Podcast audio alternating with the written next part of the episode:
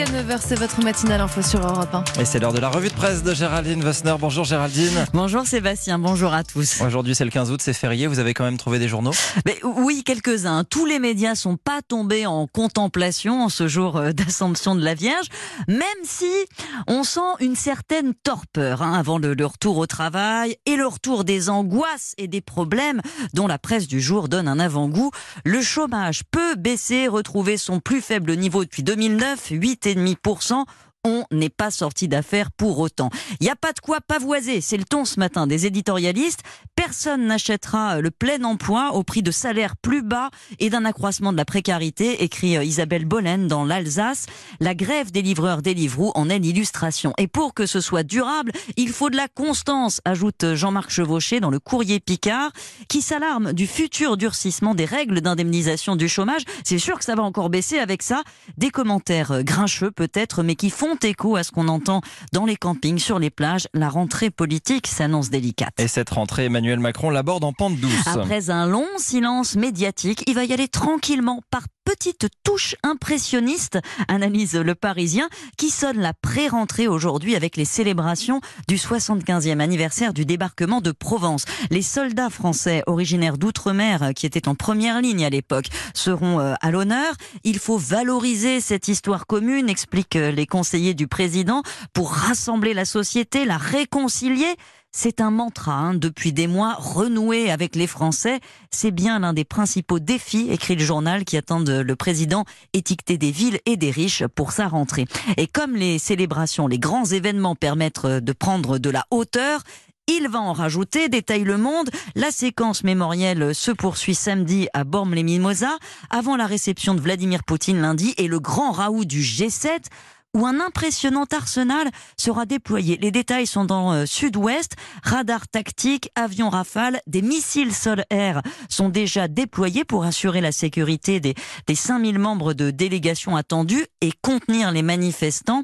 L'Elysée travaille d'arrache-pied, nous apprend Paris Match pour réussir ce passage de corde raide, aborder les crispations de la planète sur l'environnement, les GAFA, sans heurter euh, les sentiments euh, de chacun après des semaines d'agitation sociale. Écrit Guillaume Durand, l'ambiance sera la clé du succès. Oui, justement, la toute-puissance des GAFA qui est aussi à la une de la presse. Oui, Sud-Ouest est scandalisé par ces espions installés dans nos salons. Facebook a reconnu mardi avoir enregistré, retranscrit des conversations sur Messenger via des assistants connectés.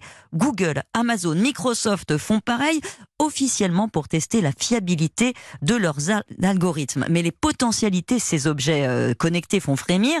Rien ne garantit que nos conversations ne seront pas exploitées. La voix, écrit le journal, peut révéler beaucoup de nous, émotions, état de santé. Euh, des sociétés travaillent déjà à des algorithmes capables de détecter l'état émotionnel du client. Face à cette toute-puissance, la résistance s'organise. Le démantèlement des GAFA est au cœur euh, de plusieurs candidatures démocrates euh, à la, à, la, prochaine présidence des États-Unis, raconte l'Express. Elisabeth Warren a un plan clé en main pour scinder les activités euh, de Google et le magazine de détailler euh, les reproches qui s'accumulent contre les géants qui non seulement accaparent nos données, mais tuent dans l'œuf toute compétition en, écrasant ou en rachetant leurs concurrents. Donc la, la, protestation monte et il y a urgence, détaille dans le point longuement l'écrivain Olivier Guez à la tête d'un ouvrage collectif à paraître euh, la semaine prochaine. Le siècle des dictateurs, la prochaine étape euh, pour lui sera une dictature des réseaux. Euh, son royaume n'a ni capitale ni frontière. Elle règne sur 2 milliards d'individus, dit-il. Avec les données personnelles, les GAFA peuvent visionner, contrôler, influencer le comportement de milliards de personnes et avoir une incidence sur les processus électoraux tout en jonglant avec les fiscalités pour ne pas payer d'impôts. La population l'accepte pour l'instant, mais l'idée d'un démantèlement émerge. Ce n'est pas forcément rassurant hein, si la, prise de conscience doit être aussi longue que pour le climat. Oui, justement, sur le climat, Greta Thunberg, en attendant, vogue sur l'Atlantique. Oui, l'égérie de la lutte contre le réchauffement a mis le cap sur New York. Dans un voilier de course zéro carbone, elle fait pipi dans un seau, elle mange lyophilisé, nous dit-on, ce qui agace prodigieusement Sébastien Lacroix dans l'Union. La moitié de la planète étant pas moison, dit-il, mais elle ne propose rien Peut-être, mais la parole qu'elle rend audible est celle des scientifiques, lui répond Maurice Bontingue dans La Charente Libre. Eux ont bien des pistes pour agir.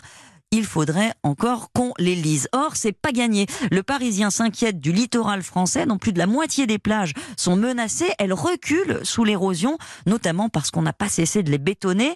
Et le point euh, ironise sur le chantier fantôme de la transition écologique. C'était une promesse du candidat Macron de réduire la facture euh, énergétique des bâtiments publics grâce à un grand plan d'investissement.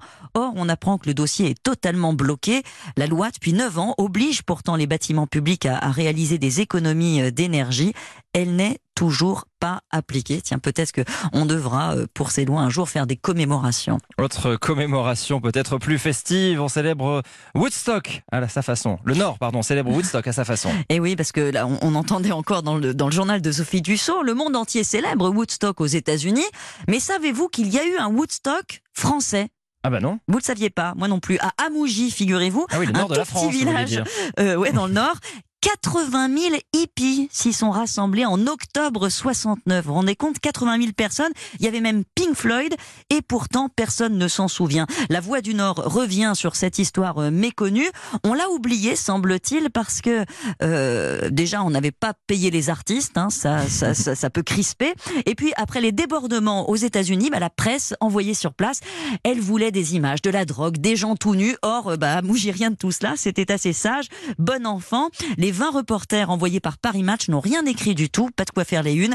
Les témoins pourtant en gardent un souvenir lumineux. Le Woodstock au pays des ch'tis, ça on savait pas que ça avait existé. Merci, c'était la revue de presse de Géraldine Vassner. Sébastien.